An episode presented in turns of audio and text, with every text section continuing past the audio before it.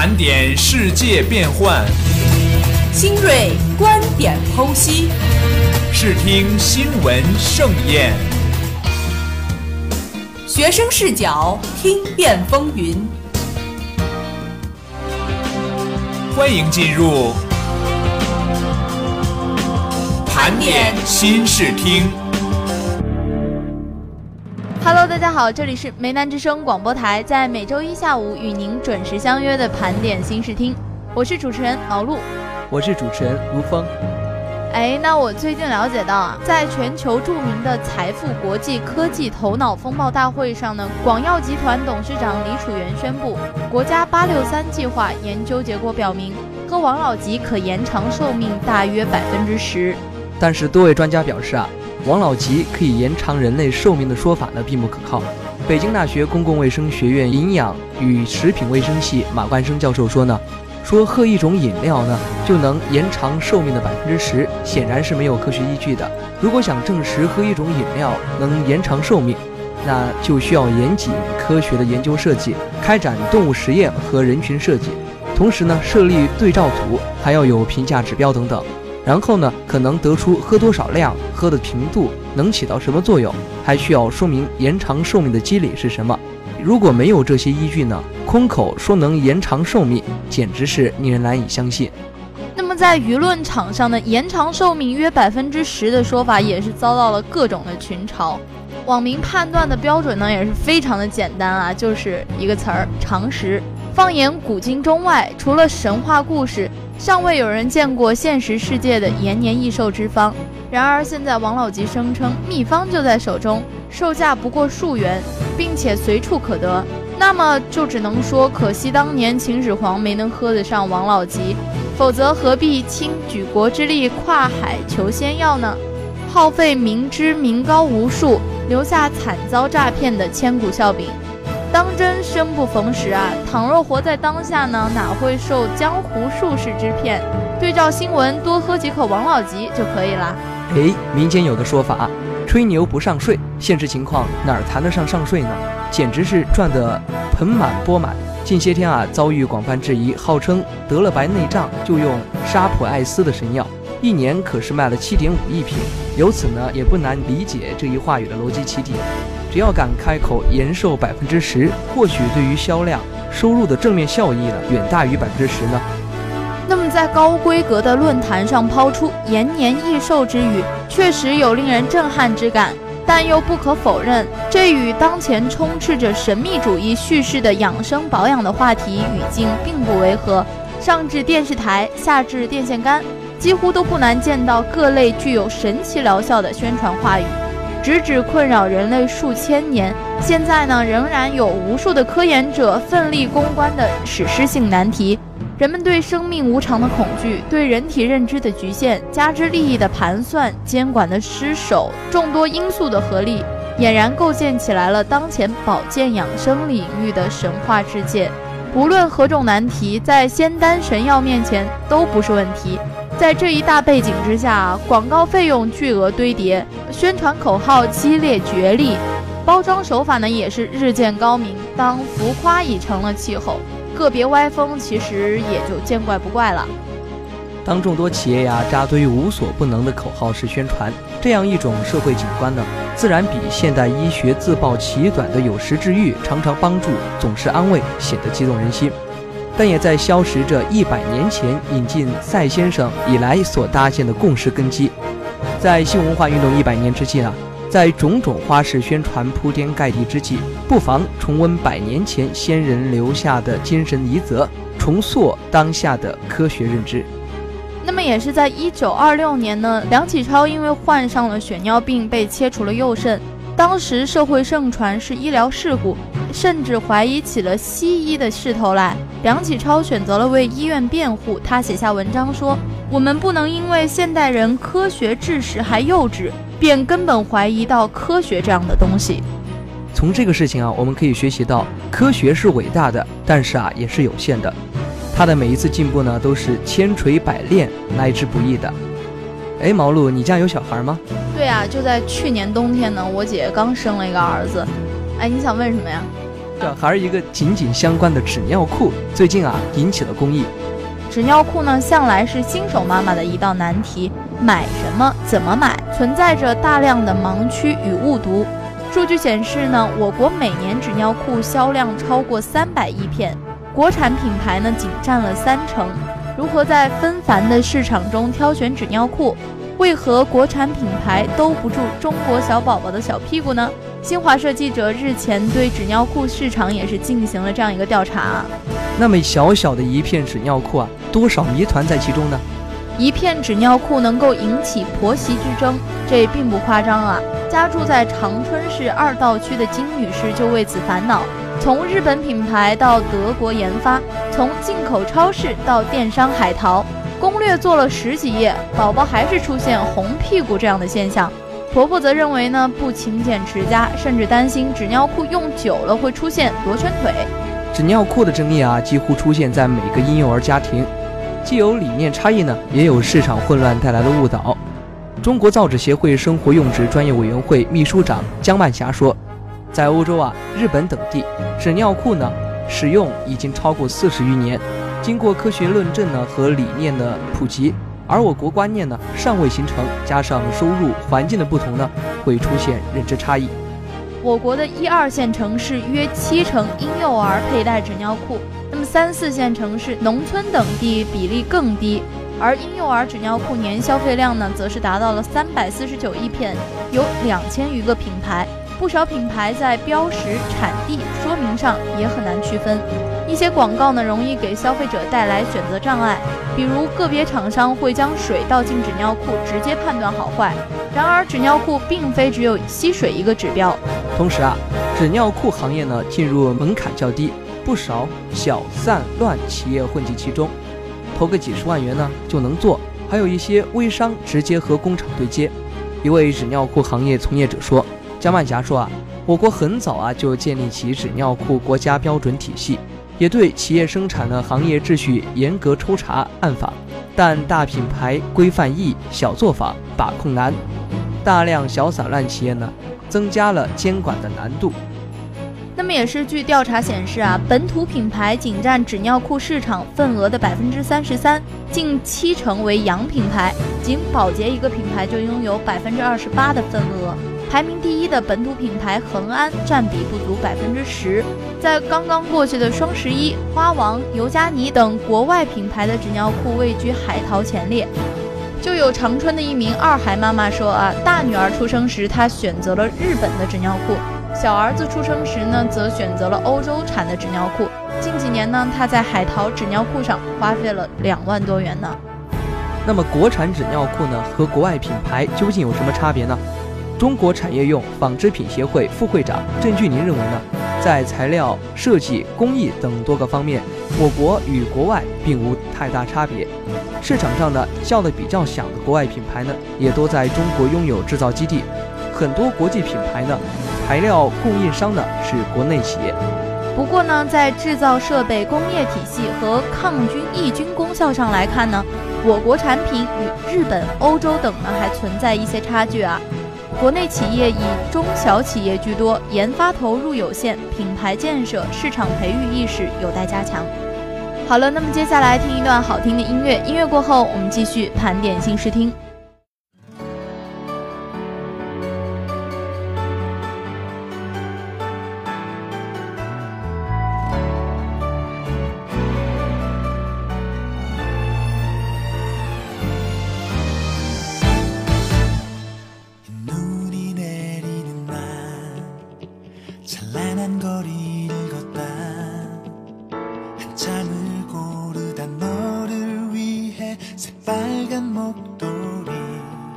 sad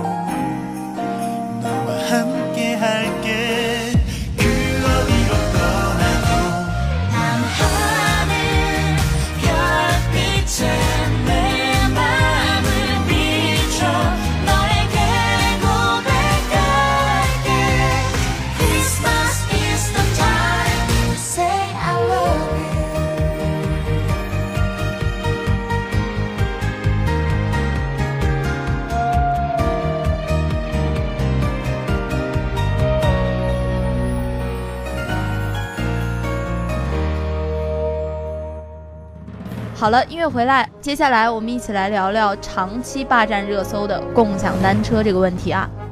管理部门呢不能坐等企业来加强联系，而是呢要主动出击，明确企业为第一负责人，坚决不允许经营风险转嫁到消费者身上，坚决不能让消费者为残酷的行业竞争买单。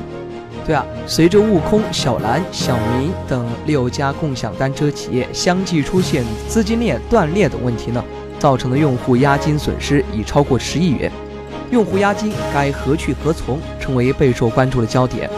日前啊，中消协呢就此问题约谈摩拜、ofo、永安行、哈罗等七家共享单车企业，要求呢各企业承担消费维权第一责任人的责任，确保消费者押金和预付资金的安全，并建议各企业尽可能采取免收押金的方式呢提供租赁服务。共享单车来说，适当收取押金呢，是对车辆使用的一种前置性的保护措施。我们可以把它理解为一种预先赔偿。如果使用正常，就应该即押即租，即还即退。基于纯担保的属性，一类观点认为呢，不需要太担心押金的退还问题，因为共享单车是一种重资产模式，价格不菲的单车在用户手中，对于企业呢也有掣肘之力。但从实际走向来看呢，共享单车在相当程度上衍生了金融属性。由于单车和使用者是一对多的关系，那么它就可以反复收取押金，形成巨大的资金池。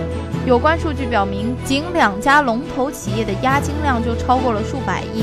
尽管多家企业呢都会宣称将其单独存管、专款专用，但缺乏第三方监督，隐患显而易见。在资金密集的造车环节，企业呢就很容易起挪用的心思，即便作为专项账户产生的巨额收益，也用来补贴其他成本。再者，用户是否有权分享押金收益呢？这恐怕是很多共享经济模式都得面临的一个疑问吧。共享经济啊，不同于传统线下租赁的特点，需对应起更加创新的监管思路。按照相关法律啊。任何一个企业、组织、个人都无权动用消费者的押金和预付款，否则啊要承担民事、行政、刑事责任。但在互联网时代，一个企业的用户往往是千万级别，维权成本极大。倘若工商和消协部门没有得到用户的集体授权，也无权发起诉讼。鉴于以上考虑啊，今年八月份通过的《关于鼓励和规范互联网租赁自行车发展的指导意见》明确指出。企业对于用户收取押金预付资金的，应严格区分。至于监管的具体方式啊，应该在企业注册地开立用户押金预付资金专用账户，实施专款专用，接受交通、金融等主管部门监管。这就要求呢，管理部门不能坐等企业来加强联系，而要主动出击，明确企业为第一责任人，坚决不允许经营风险。转嫁到消费者身上，坚决不能让消费者为残酷的行业竞争买单。针对当前出现的各种押金的问题，工商消协呢也是做了大量的调解工作，相关方面呢也在采取司法手段介入。相信能够尽快推出问题解决，但也需要看到的是啊，在传统租赁模式遇到互联网的大背景之下呢，押金是很多共享经济领域都面临的新问题，要在机制设计上加以解决。首先呢，要借助还在二审的电子商务法，对一些新的业态模式进行明确规范，增加对商务电子平台经营者收取押金预付费的立法规则。并从资质鉴定、资金存管、履行担保、费用退还、信息披露、争议解决、制裁措施等各个方面研究制定相关的配套政策和措施。第二呢，应该大力鼓励共享经济模式免收取押金。我国正在大力推进社会信息体系建设，一些第三方信用已经相当成熟了。比如说阿里巴巴的芝麻信用分，在住宿、借雨伞等很多方面的都已经实现了免押。在未来的信用社会中，信用取代的押金将更现实、更贴切，也更容易为大众所接受。共享单车啊，从去年萌芽到今年形成洗牌潮，所经历的行业生命周期之短呢，是过去一些业态模式难以想象的。在一定程度上，这很有代表性。既体现出互联网行业的某些特点呢，也对很多行业创新监管提供了借鉴价值。无论带不带孙子，子女呢都应该尊重老人的意愿，不能用等价交换的想法呢绑架亲情。如果老人帮忙带孙，子女呢一是要从言语上、行动上表达感激之情，二是要适当给予劳动报酬，也可以成为分担育子成本、疏解家庭矛盾的润滑剂。不少的上班族呢都会有这样的烦恼：婚后谁来带孩子？请个阿姨呢不放心，还得交给自己的亲爹妈吧。最近宁波有个孩子的妈妈呢就遇到了这样的困惑：婆婆想要帮忙带孩子，半年呢要价一万五千元，这个钱到底该不该给呢？按照网友的自述啊，结婚三年才有孩子，一大家人对于孩子的出生呢都很高兴，婆婆还说要帮忙带孙子。可见老人呢，并不是一开始就索要带孙费的，而是在带了近一个月后呢，提出要收钱。那么这个带孙费就包含多种含。也许啊，是刚刚几个月的奶娃离开妈妈，又哭又闹不好带，让人心焦；也许啊，是老人年岁大了，身体状况大不如前，有点吃不消；还也许呢，是儿媳认为老人带孙理所当然。没有基于适当的安抚呢和表达感激之情，让婆婆觉得委屈，还可能呢是有了小孩子开销变大，但儿子儿媳呢撒手不管，毫无领情。总之啊，索要带孙费啊，隐藏着太多的隐情和无奈。又不是请保姆，为啥要给钱呢？儿媳的帖子呢，代表了不少人的看法。的确啊，无偿带孙呢，还是大多数家庭比较常见的模式，在中国传统观念里。爷爷奶奶带孙辈，似乎啊是天经地义的事。很多时候呢，老人不仅要带孙，甚至还要自掏腰包养孙。遇到不讲理的儿子媳妇呢，孩子出了什么问题，还得承受子女的种种埋怨。这种观念的普遍性啊，造就了部分年轻人生而不养的借口和约定俗成的带孙潜规则。带孙费呢，还不能只算经济账吧？老人辛劳一生，应该有自己的生活，帮助子女带孙，既是对子女的帮衬，也是一种劳动付出。如果说不是出于亲情的考虑，就不会如此劳累，而且心甘情愿了。因此，对于子女来说呢，老人放弃带孙的报酬，是对子女经济情感上的支持，但并不代表这就是他们的义务吧。退一步讲，即使父母拒绝带孩子，儿女呢也不能够因此拒绝赡养父母。总之，老人带孙是情分，不是本分，是一定程度上的约定俗成，但不能够当做理所当然。近年来啊，索要带孙费的报道时有见诸报端，还曾经有老人诉诸法律并胜诉。据此可见，索要带孙费呢，不是简单的家务事，而是公民权利意识的觉醒和法治观念进步的表现。从支持老人索要带孙费的法院判决，到大部分网友对儿媳网友的劝诫与批评，在父母与子女、义务与权利、亲情与责任之间，厘清了一条界限。换位思考、互相尊重、加强沟通、和睦相处，方是正确处理好家庭矛盾的关键。好了，那么本期的节目到这里呢，就要跟大家说再见了。下期同主持人毛露、如风，编导吴佩锦。下期同一时间，我们不见不散。世界风云际会，校园动态万千。以大学生的思维审视社会，以理工人的眼光看待校园。最独特的视角，最犀利的态度，更多精彩尽在盘点新视听。